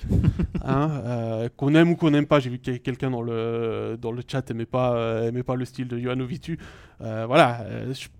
quitte à avoir un joueur étranger en plus, autant avoir celui qui est déjà là, qui bah connaît le système et qui grille déjà la, la, licence étrangère. On rappelle que c'est jusqu'à minuit alors je sais plus si c'est de la nuit du 14 au 15 ou du 15 au 16 qu'il faut avoir annoncer tous les transferts au niveau de l'IHF, puisque c'est une date limite de l'IHF pour les, pour les joueurs qui changent de championnat ou pour les joueurs étrangers, puisqu'en Suisse on a décidé de mettre aussi une date limite pour les joueurs suisses, qui était le 31 janvier. C'est pour ça que notamment Nando Egenberger est retourné à, à Rappersville pour ne pas jouer après son prêt à Ambry, et que Dario Vitrich, qui lui a signé pour la saison prochaine, ne pourra pas jouer avec Ambry cette fin de saison. Euh, voilà pour la, question par rapport à Tom Ernest. Euh, je pense que Margauchi, de toute façon, ils, ils sont le marché pour essayer de trouver un pas un nouveau Tom Ernest. Je pense que tout le monde l'a dit dans tous les podcasts et euh, nous sur notre plateau. Irremplaçable. Le prochain, le, prochain joueur étranger défenseur qui débarque au Vernet ne sera pas le nouveau Tom Ernest, ce sera le nouveau défenseur étranger du Genève. Par contre, il aura de la pression parce que tout le monde va le comparer avec bah, Tom Ernest et c'est ce qu'il faudra pas faire justement. On, le voit du côté de la BCF Arena où euh, en début de saison, ah, Sorensen c'est pas le nouveau Di Domenico, ah, et puis euh, par rapport à Di Domenico, ah, Rask par rapport à Di Domenico bah non, c'est pas le même style de joueur, ce sera pas le même joueur, ce sera pas le. Euh, il faut euh, profiter. Oui. Et là, je reprends aussi les paroles de tous les podcasts euh, jusque-là, de la présence de Tom Ernest, qu'on soit fan de Genève ou pas, pour le voir briller sur nos patinoires comme ça. Mais il n'y aura pas de remplaçant. Alors, ah, Kevin qui précise, c'est pas qu'il aime pas Ovitus, c'est qu'il ne sera pas le remplaçant de Tomernos ou Vatanen. Ah oui, moi, c'est pas, il n'a pas été engagé pour remplacer l'un ou l'autre. Il, a été il a été engagé parce que de toute façon, euh, c'est une sécurité, c'est un style de jeu totalement différent. Euh, je pense que c'est actuellement, en plus avec la blessure de Lecoultre, euh, ça, c'est la partie la plus euh, inquiétante pour Genève par rapport aux, blessés, puisqu'il y a la question aussi de sur les blessés. Euh, non, j'ai pas plus de nouvelles non plus là-dessus sur les blessés. le coultre, oui. euh, par Stéphane, je sais, euh, de quoi il été opéré, mais comme on a appris euh, pas de manière officielle, on va pas dévoiler. Euh, c'est pas, pas une blessure euh, très sympa qu'il a eue. euh, on lui souhaite le meilleur et surtout euh, de pouvoir revenir le plus vite possible. Euh, Carrère, à voir, mais je pense que pour les playoffs, il sera là et je pense qu'on va le laisser euh, revenir tranquillement pour les playoffs. Et puis Rod, euh, pareil, on va prendre le temps euh, de, de le laisser revenir pour être à 100% en playoffs. On a vu l'importance de Noah Rod en playoffs ces années les années précédentes. Donc je pense que du côté de, de Genève, pour l'instant, l'objectif c'est de terminer la saison sur une note positive, si possible, qui s'appelle première place. Mhm. Et ensuite, avoir la semaine, euh, la semaine des pré-playoffs pour préparer au mieux la- le quart de finale. Et puis pour, le, pour les spécialistes vidéo, analyser les trois adversaires potentiels. Et puis un petit mot sur Genève avec la prolongation de contrat d'Artikainen qui a été dévoilée euh, ce week-end. Un an de plus pour euh, l'artiste, on peut l'appeler ça, on peut l'appeler comme ça. Hein. Alors non, c'est pas le terme que j'utilise. Non, mais c'est un artiste, je veux dire, il fait des trucs incroyables. Il a 40 matchs, 38 points, 23 buts. euh, C'est Franchement, c'est c'est- c'est un attaquant. euh, bah, lui aussi, je pense qu'il faut profiter de l'avoir dans notre, euh, dans, dans dans notre championnat. On l'aura encore la saison prochaine. C'est des joueurs de, de classe mondiale. Et puis, ce sont des joueurs, chaque fois qu'ils sont sur glace, il, il se passe quelque chose. Alors, des fois, ben.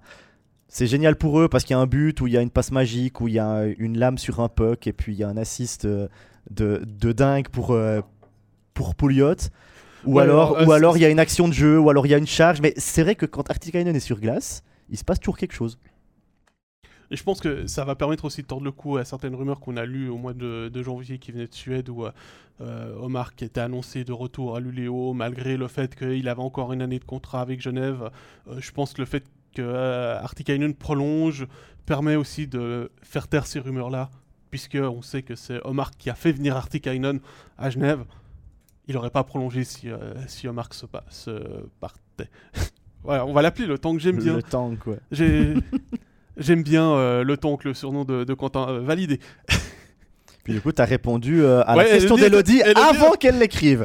Elle était en train de fort, là, hein. t'es fort. Le Non, voyant Pascal. En fait, si tu veux, c'est que moi j'ai aussi pensé, euh, j'ai aussi pensé quand, Bah oui, euh, quand j'ai vu ça. la mon premier réflexe ça a été ah bah tiens les, les rumeurs lancées par Nordbotten Bladet, euh, c'était pas, elles sont, on peut on peut y mettre un terme en tout cas avec avec avec ce contrat, je pense.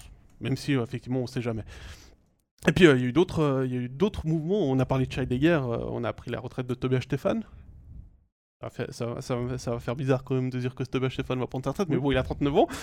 Euh, on a eu le changement d'étranger à Zug avec Tselari qui retourne, Alexandre et euh, Camper qui arrivent du même club pour la fin de la saison. Euh, on a Marc Michaelis qui va partir à Zug la saison prochaine. On a appris que Andreas Borgman sera le remplacement de Vainio à Fribourg la saison prochaine. Puis on a Bern qui nous a annoncé trois contrats. Jo- Josh Teves, je vais avoir de la peine avec son prénom. Josh Teves euh, et Tommy Carunen qui débarquent pour la fin de saison. Daniel Monzato prolongé. Ça c'est. Or pour Monzato, pour Profitrich, c'est une très bonne nouvelle. Oh oui. Pas l'arrivée de. Pas Karunen. mais- Carunen, mais l'arrivée de... Je pense que Carunen, de toute façon, sera plutôt utilisé comme un joker. Euh, Ouais. Pour l'instant, du côté de Berne, on fait énormément confiance à Vutriche. Peut-être le faire souffler sur quelques matchs cette fin de saison pour, euh, pour éviter qu'il ait, euh, qu'il arrive grillé euh, Bon, en après playoff, ouais, exactement. Parce que c'est le gardien qui a le plus joué, que ce soit en termes de minutes et en termes de matchs. Euh, on a également euh, Langnau qui a engagé un gardien étranger qui est David Rautio, le suédois, malgré son nom euh, plutôt à consonance finlandaise. Là, pff, je suis un petit peu plus mitigé. parce que David Rautio a 37 ans, ça fait deux ans qu'il est plutôt sur, la, sur des statistiques descendantes. Euh, il était très bon il y a, a 3-4 ans, il a été euh, il est le gardien avec la meilleure moyenne de buts encaissés en 2014 en Suède, ce qui est, ce qui est pas peu dire. Euh, par contre, c'était il, y a- c'était il y a 9 ans. C'était il y a Donc neuf voilà, ans, ouais. euh, ça, on a appris que Bodenman prolongerait Alors avec ça c'est euh, la Zurich. surprise, hein, parce, Oui, que parce que- Zurich avait dit on le on le prolonge pas. On a même vu, euh, je crois, un article. euh, Bodenman est en train de chercher euh, un contrat pour l'année prochaine dans, Ouais, bah, d'autres clubs. Tout le monde l'attendait à Cloton. hein, on va être, on va franc. c'est la deuxième fois qu'ils nous font le coup, hein, Zurich, Et puis tout à coup, pouf, on prolonge Boden. Bon, il est pas mal ces derniers temps. Il a des bonnes stats. hein. c'est le, il c'est le quatrième ou pas mal, cinquième donc, buteur euh, suisse du championnat. Donc, bah voilà, ils ont signé, ils ont signé Mais ils ont fait le même coup avec Hollenstein. En début de saison, ils nous ont dit Hollenstein et Bodenman, la saison prochaine, ils seront plus aux EDC Lions. Il y, a, prolongé et maintenant Bodenman qui prolonge. il y a Quentin qui a fait un peu d'humour qui dit suffit que Dido prenne une suspension et Karunen peut entrer en jeu. Oui. euh, On parle de Dido ou pas? Non. Non, voilà, je crois que c'est- plus simple. Puis on a aussi appris euh, les prolongations de deux ans de Juvonen et Virtanen à, à Ambry. Ça, c'est plutôt une bonne nouvelle pour, Pour les Levantins, ouais. pour deux les grosses Levantins. signatures. Pas ouais. pour euh, Benjamin Kunz euh, du côté de. Non, mais c'est deux grosses signatures, ça deux pour, grosses signatures. ça pour Ambry. Virtanen, je m'attendais à ce qu'il fasse. J'étais déjà très convaincu là, en l'ayant vu jouer à- en SHL. Je suis très Mhm. heureux de le voir jouer et de voir comment est-ce qu'il joue en Suisse. Et c'est une très très belle signature là. C'est un sacré bon coup qu'a réalisé. Ambry, puis on a appris que Dario Vutric serait Léventin la saison prochaine. Ouais. Et puis la ans. prolongation de contrat qui est tombée ce matin à Lugano. Trois ans de plus pour Niklas Schlegel. Ouais, ça fait 2026 2026. Jusqu'en Et ça, pour, 2026, euh, ouais. pour Schlegel, c'est une sacrée bonne nouvelle. Bah, il ça- s'assure 3 ans de contrat, quoi. Un, il s'assure 3 ans de contrat, et puis deux, ça veut dire qu'il va surtout être extrêmement en confiance pour la fin de la saison, euh, puisqu'il a plus besoin de se soucier de, de ça. Et puis, euh, on vous rappelle que d'ici demain soir, on devrait à peu près savoir quels sont les effectifs des, des clubs. Euh, Lausanne n'a plus qu'une licence étrangère Mhm. à disposition, à voir si euh, les Vaudois activent celle-ci. hein. C'est un peu plus euh, compliqué. Je ne sais pas si tu as d'autres clubs dans- qui te viennent en tête pour des, pour des, euh, Bah, pour des contrats qui devraient être annoncés. Alors annoncé non, mais après Bah, il y a, après, il y a il y a- Ovitu qui est toujours pas annoncé. Euh, après, il y a des clubs, il y a des clubs, par Genève. il y a des clubs qui ont encore la possibilité d'utiliser des, des licences étrangères. Je pense à, à Bienne, par exemple, Mhm. qui ont, qui, ils ils sont quoi? Ils sont à 7 cette année?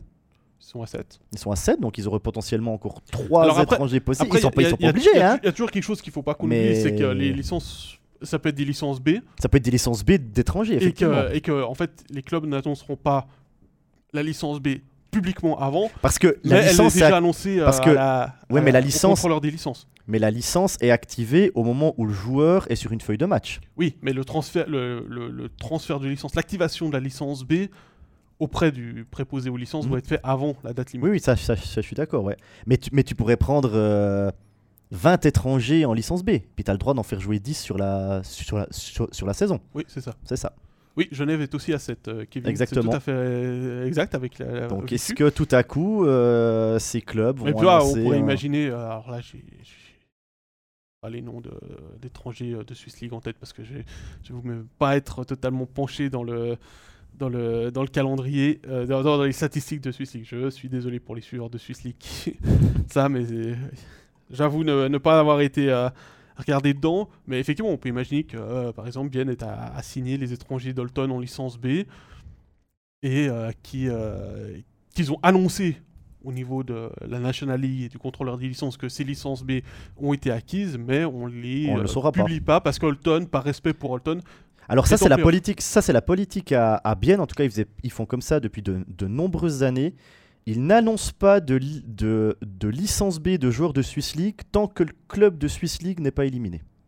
oui, parce que ça évite. Pour pas qu'il y, y y en a qui disent Ah, il a fait exprès de perdre son match parce qu'il voulait finir la saison en National League, euh, blablabla. blablabla. Je sais que, que Bienne fonctionne, euh, fonctionne comme ça et je de trouve plus, que en, de c'est plus en que plus, c'est les très bien. clubs euh, le font euh, par respect pour les joueurs qui sont en dessous. Et je pense que c'est la même chose aussi pour les clubs de Swiss League qui ont engagé des joueurs euh, de National League pour le barrage ou pour les playoffs, en disant bah, tant que les clubs sont engagés, on, on ne dévoile pas le nom des, Mhm. des étrangers pour, ou des joueurs qui auraient été signés en, en licence B. Tant que, le, tant que le- le- la fiche de transfert a été signalée et posée au niveau de, des, des- préposés aux licences, c'est bon. Prendre une, une nouvelle question de, de Quentin par rapport Oui, à, ça fait une semaine qu'il l'a prépare, celle-là. Quand il y a une erreur d'un joueur, c'est suspension. Qu'en est-il des, des arbitres? Alors, il y a juste. Moi, je compare cette erreur d'arbitrage, parce qu'on l'a dit, c'est une erreur d'arbitrage, mais c'est pas une erreur qui vaut une suspension. C'est comme si un, un joueur ratait la cage vide ou qui manquait sa sortie de zone et puis qui donne le puck à, à l'adversaire. Ouais, alors je, Je pense- sais pas comment, on va, on comment va tu juste compares, mais dans, le- dans le contexte pour ceux qui ont ouais, c'est Oui, quand ils ont, Quentin- ils ont sifflé trop vite. Quentin fait référence euh, au match contre, euh, entre Genève et Fribourg du dimanche 5 février avec euh, l'égalisation de Genève où euh, les arbitres ont sifflé trop tôt parce que Valzer avait perdu son casque. voilà. Et Stéphane Hurliman, qui est l'arbitre qui a sifflé, est venu s'excuser auprès de notre collègue Thomas la- en interview. Enfin, est venu s'excuser au micro de Thomas Rothmeyer, pas auprès de Thomas Rothmeyer d'avoir sifflé. Euh, et euh, Bah, il il est pose la question y a-t-il, euh, quand il y a erreur des joueurs, c'est suspension, quand, qu'en est-il des arbitres? Alors, les arbitres, ils peuvent être euh, sanctionnés par les matchs de Swiss League, par exemple. Oui, mais après, c'est pas un jeu. Mais oui, je comprends, je je comprends com- ton image de dire c'est comme je, s'il je avait compare, tiré- il a sifflé trop vite. C'est comme si, le, si un joueur manque une cage vide ou, ou, ou fait une passe à la- à l'adversaire et puis qui a goal. C'est pas, c'est pas une erreur qui, mé- qui mériterait une suspension en fait. Après, on a reçu pas mal de questions aussi euh, sur les réseaux sociaux de manière privée euh, après ce match-là et j'ai pris le temps euh, lundi passé d'y répondre à ceux qui, qui posaient la question.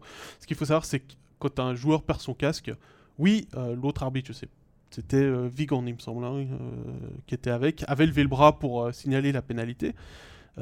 À savoir que là, Quentin, ça va pas lui perdre ce que je vais dire. Valzer perd le casque sous l'impulsion d'Artikainen. En En théorie, euh, il y a deux minutes aussi contre Artikainen. Et là, il y a aussi une erreur d'arbitrage pour les Fribourgeois, puisque euh, on sanctionne que Valzer. Mais euh, donc Valzer doit rentrer à son banc. C'est la règle. Le POC passe à côté de lui, il a le réflexe de jouer le POC. Donc Donc il est pénalisé. Hurliman, Stéphane Hurliman, là décide de siffler parce qu'il est dans le jeu et sur le tir qui suit, il y a but. Donc effectivement, il y a erreur d'arbitrage, mais il y a erreur, euh, il y a deux erreurs d'arbitrage sur cette, sur cette, euh, sur cette séquence. Euh, c'est très bien de venir s'excuser. Après, euh, comme j'ai dit, les suspensions contre les arbitres, bah, c'est, c'est des matchs de Swiss League, euh, voire en, en dessous, suivant quoi. Bon, pour les joueurs aussi, hein, si tout d'un coup il y a un joueur qui rate euh, 15 sorties de zone sur, euh, sur Ah, deux lui, matchs ou je sais pas quoi, je veux dire, c'est- hein. ça peut être bout du banc, ça peut être tribune, ça peut être euh, Swiss League aussi. Donc, Et euh, puis, et puis comme le ça dit existe Kevin, aussi. je suis tout à fait d'accord avec lui. Oui, euh, c'est frustrant pour les supporters genevois. C'est frustrant pour Genève Servette puisque c'est une défaite finalement plutôt que plutôt qu'une égalisation. Mais c'est moins grave que de ne pas que de s'obstiner, à pas aller voir la vidéo pour une charge Oh à la oui. tête ou contre la bande alors qu'il y a l'outil à disposition. Et tout de suite, Stéphane Hurliman s'est rendu compte de son erreur. Euh, tout de suite, il s'est excusé auprès de tout le monde, mais le- voilà, c'était fait. C'est pas, euh, c'est pas comme une cage déplacée où si le, le puck est parti puis que la cage est déplacée après le départ du tir et que le puck entre dans l'emplacement prévu de la cage, on peut accorder le but. Ça a été le cas euh, d'ailleurs. Lausanne a eu un but qui a été validé comme ça dernièrement. Donc voilà, c'est euh, non, c'était Lugano, pardon. Euh, c'était Lugano Cloton euh, où, où il y a eu le cas. Euh, voilà, c'est clair que c'est frustrant. Je comprends la frustration des, des supporters genevois. Je comprends la, frustration des joueurs. des joueurs, des entraîneurs de Genève Servette. Euh, après, oui, c'est très bien d'aller euh, d'aller s'excuser à la télé, mais ça va pas ça va pas changer la chose. Il a fait une erreur, il l'assume. C'est ça qu'il faut qu'il faut. Ah oui, il l'a assumé. Alors il complètement. ça, c'est complètement, sûr. directement, puis euh, publiquement. Et ça, euh, je pense qu'il faut le saluer plutôt euh, le, le fait d'être allé euh, d'être allé dire face au monde entre guillemets. pour, pour, pour dire bah, j'ai fait une erreur. Et pour répondre à Grégoire, non. Ils peuvent aller voir la vidéo, mais c'est pour voir s'ils ont sifflé avant ou après le départ du tir. Et pour, euh, avant le- que le puck franchisse la Ouais, ligne. c'est ça. Donc c'est pour ça qu'ils vont voir la vidéo. Ils peuvent pas accorder un but parce qu'ils ont sifflé, euh, parce qu'ils ont euh, sifflé trop tôt. Non, Parce qu'on voit clairement aussi sur les images que Berra s'arrête. Mhm. Donc en même temps, est-ce que euh, Berra aurait fait l'arrêt s'il était allé au bout de son déplacement parce qu'il a entendu le sifflet de l'arbitre? C'est un enchaînement de petites erreurs qui ont amené à une grosse conséquence. Malheureusement. C'est comme ça que je pense que c'est comme ça qu'il faut le qu'il faut qu'il faut le voir et euh, bah oui, comme on l'a dit, on comprend euh, la frustration des gens. Euh, elle est moins grave que celle de Di Domenico. Je crois qu'on va quand même devoir en parler parce que moi, ça, ça me frustre énormément de voir que quand un juge de ligne doit quitter la glace pour aller séparer deux joueurs qui se sont battus sur la glace, qui ont réglé leur compte sur la glace, et qu'on ne prend aucune décision derrière, ça, c'est inadmissible. Là, c'est, on veut être une ligue professionnelle. On a montré qu'on avait toujours ce niveau amateur au niveau de la, la décision. On ne peut pas laisser impuni le geste de Di Domenico. Ouais, puis en plus, Di Domenico, quand il va vers Yannick Radgeb, c'est pas son chemin pour aller au vestiaire. Ah non, non, il Parce va- que, à il la limite, Yannick Radgeb. Parce que à la limite, si Yannick Radgeb l'attend à la sortie des bancs, puis que Di Domenico doit de toute façon passer devant, et puis que là, il s'échange encore euh, des mots ou quelque chose comme ça, à la limite, ok. Mais là, Di Domenico, son vestiaire, il est à droite. Celui de Yannick Radgeb, il est à gauche. Et Di Domenico, il va à gauche. Donc, Ah, il va, il il va doit- le chercher, il- il va le chercher. Ouais, il, doit pas passer par là. Oui. Il doit pas passer par là. Donc, moi, je pense que là, il y aurait dû. Ouais, quand on donne, par exemple, trois matchs de suspension à Sandro Schmidt parce qu'il passe à côté de l'arbitre, il lui chope le patin et puis il Ah, je tombe. pense qu'il faut pas mettre. Non, mais- c'est pas la non, mais même plus- catégorie de non, mais, règles. non, mais, euh, non, mais Di Domenico, il a une image. Il y a une image dans le club, il y a une image pour les jeunes, il y a une image pour la, pour la ligue. Et je pense que pour l'image, là, il devait avoir une suspension. Totalement. totalement. Et puis, euh, la problématique, c'est que ce Berne est une des patinoires où les équipes se... utilisent le même chemin pour Ouais, aller au se et en plus, ils se croisent. Et euh, bah, disons que si c'était arrivé à Bienne, euh, rien n'aurait empêché de d'aller euh, d'aller faire le tour du vestiaire, hein, puisque le couloir le couloir derrière le vestiaire visiteur amène au couloir. ça, il n'y a pas de sécurité à Bienne, donc il aurait pu aller chercher dans le vestiaire et puis continuer l'altercation dans le vestiaire. En même temps, il y a eu les images, donc d'autant plus d'autant plus qu'il faut là la National League aurait dû intervenir parce que le juge de ligne, la sécurité, le speaker glace du, du CP Berne a dû intervenir. C'est lui qu'on voit avec la casquette qui intervient, qui regarde la caméra. Donc forcément, là-dessus, on a manqué, euh, on a manqué de professionnalisme. Euh, comme on manque de professionnalisme avec Bah, les veut- de Klingberg, je ne sais pas si tu as vu euh, aujourd'hui dans le, sur le Blick, hein, euh, Klingberg qui a dans la, dans la presse suédoise critiqué les amendes de 2000 francs pour simulation que les, les Mhm. étrangers reçoivent parce qu'ils sont plus tarifés que les, que les joueurs suisses. Forcément, c'est forcément là actuellement l'image du, du hockey suisse. Mais moi, la question que je me pose, c'est ça veut dire que c'est permis maintenant Oui. Donc ça veut dire que si tu t'es battu avec quelqu'un sur la, sur la glace pour X raison, t'as le droit d'aller vers lui en allant vestiaire alors. Ouais. Parce que si Domenico n'a pas été puni, je vois pas, je, je vois pas pourquoi un autre joueur, cette semaine ou la semaine prochaine, devrait, devrait être puni, honnêtement. Qu'est-ce qui empêcherait Di Domenico de recommencer aussi? Hein? Parce que ça se voit. Hein, euh, si, si, si, vous regardez bien toutes les images, on voit que Di Domenico il veut faire ça. C'est pas, c'est pas les, c'est pas, il s'est pas dit en sortant du vestiaire, en voyant Radgate qu'il était là, il se stresse de sortir, il se presse de sortir de glace pour aller à sa rencontre. Donc, il y a eu un manquement quelque part et euh, voilà, c'est, euh, je suis d'accord avec euh, Lucas, même s'il parle de, de, de comportement antisportif vis-à-vis des supporters, on ne sanctionne pas le, le non fair play. Effectivement, ça, c'était du non fair play. Et comme il le dit, si on sanctionne pas, c'est qu'on tolère, comme tu l'as si bien dit, Ah Jérôme. ça. Et je pense que ce sera le, le mot de la fin pour euh, cette euh, overtime, pour toutes les parties qu'on a abordées. Il ne nous reste plus qu'à vous rappeler, le enfin vous rappeler, à vous donner le programme de cette semaine. Demain, euh, la National League est de retour avec un studio sur Fribourg-Cloton. Mercredi, Zurich-Bienne. Vendredi, le studio, ce sera Lausanne-Genève. Avec euh, bien évidemment tous les matchs de National League. Samedi, il y aura la finale de la Champions League entre Luléo et Tapara en après-midi. Et le soir, euh, la National League avec le studio sur euh, Fribourg-Berne. Et dimanche, il y a deux matchs dont le Game of the Week entre Berne et Lugano. Tiens, tiens, un match qui est intéressant pour les pré-playoffs. Oui, Bern Lugano, dimanche À soir, voir, euh, exactement. À voir ce qui se passe. Et puis le prochain overtime, ce sera lundi dans une semaine, le 20 février. On, vous, on est au terme de l'émission. Merci pour vos nombreux commentaires. Vous avez été euh, très euh, bavards. Merci à vous. Euh, on vous rappelle que d'ici quelques instants, vous pourrez revoir la diffusion sur euh, Facebook en vidéo dans l'après-midi sur euh, YouTube également pour la partie vidéo. Et puis pour l'audio, ce sera sur Spotify, SoundCloud et Apple N'oubliez pas de vous abonner également sur Twitter et Instagram pour ne rien manquer des événements. Puis si vous avez aimé l'épisode, n'hésitez pas à le partager, à mettre un, un pouce euh, vers le haut pour euh, signifier que vous avez apprécié. Et puis on vous dit à la prochaine fois pour euh, Overtime. Bon après-midi, bye bye.